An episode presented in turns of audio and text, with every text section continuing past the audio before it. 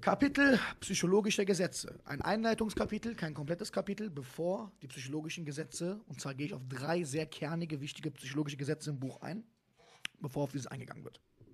So.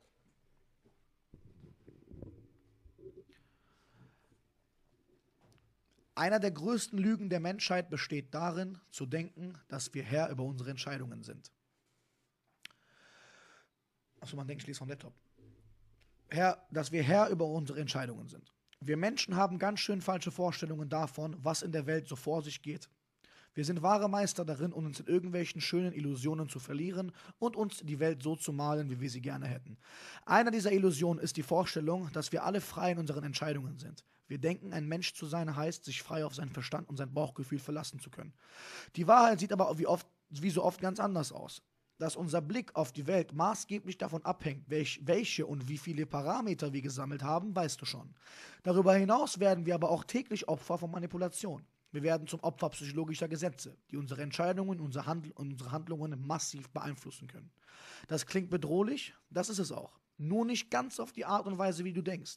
Bei Manipulationen könnte man an Psychotricks denken, mit denen mysteriöse Mächte die Kontrolle über unseren Verstand einnehmen. Viele denken an die Lügenpresse und staatlich gelenkte Medien. Die Taktiken, mit denen wir im Alltag manipuliert werden, sind aber simpler und weniger perfide, als du vermutest.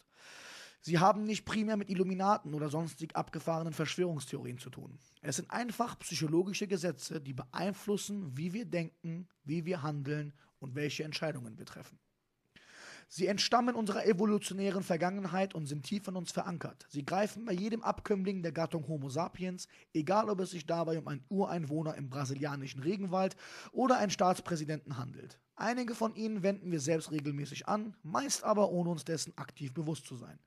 Den meisten Prinzipien sind wir aber passiv ausgeliefert. Die Menschen, die sie kennen, nutzen ihre Wirkung auf uns daher fleißig aus, um uns nach Lust und Laune zu manipulieren. Das muss keineswegs immer schlecht für uns sein. Es kann zum Beispiel bedeuten, dass wir ein Produkt kaufen, mit dem wir sehr zufrieden sind. Oder dass wir dem Kellner bei unserem Lieblingsitaliener mehr Trinkgeld geben.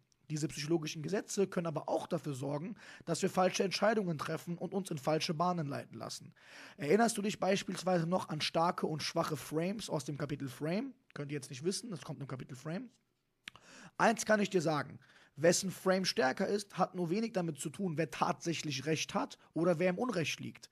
Dein Gegenüber kann glasklar Unrecht haben und, und deinen richtigen Frame trotzdem übertrumpfen und dominieren. Nur weil er gewisse psychologische Kräfte auf seiner Seite hat, die Wirkung bestärken. Die die Wirkung bestärken. Wer psychologische Gesetze für sich nutzt, muss nicht einmal etwas Böses im Sinn haben. Es liegt einfach in unserem genetischen Code, dass wir uns durch gewisse Prinzipien leiten lassen. Leiten lassen ist hier das Stichwort. Leider neigen wir Menschen dazu, in bestimmten Minuten die Kontrolle über unsere Entscheidung abzugeben. Wir denken zwar immer noch, wir seien es, der entscheidet, in Wahrheit ist es aber oft unser Autopilot, der mal wieder das Steuer übernimmt. Das Gefährliche an diesen Entscheidungen ist, dass wir oft nie erfahren, dass sie falsch waren. Oder wir bemerken es erst, wenn es schon viel zu spät ist. Deshalb vertragen sich unser Autopilot und unser Erfolg nicht gut. Sie stoßen sich gewissermaßen ab. Lassen wir unseren Autopiloten zu lange am Steuer, sucht unser Erfolg das Weite. Umgekehrt müssen wir dem Autopilot Lebewohl sagen und selbst die Kontrolle über unser Leben übernehmen, wenn wir Erfolg und Fortschritt anstreben. Zu wissen, wie unser Verstand funktioniert und warum wir handeln, wie wir handeln, ist der erste Schritt zu mehr Eigenverantwortung.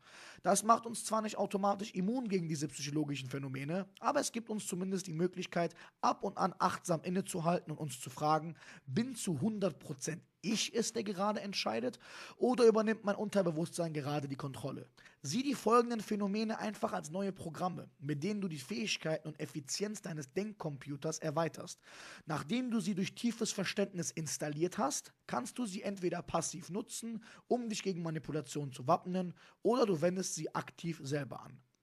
Jetzt würden jetzt im Buch drei fette Kapitel zu psychologischen Gesetzen folgen, auf die diese Einleitung aufbaut. Das war nur eine Einleitung und ich hoffe, es hat euch gefallen. Ihr habt exklusiv wieder als einer der ersten Leute ein paar Seiten aus dem Erfolg aus Prinzipbuch mitbekommen.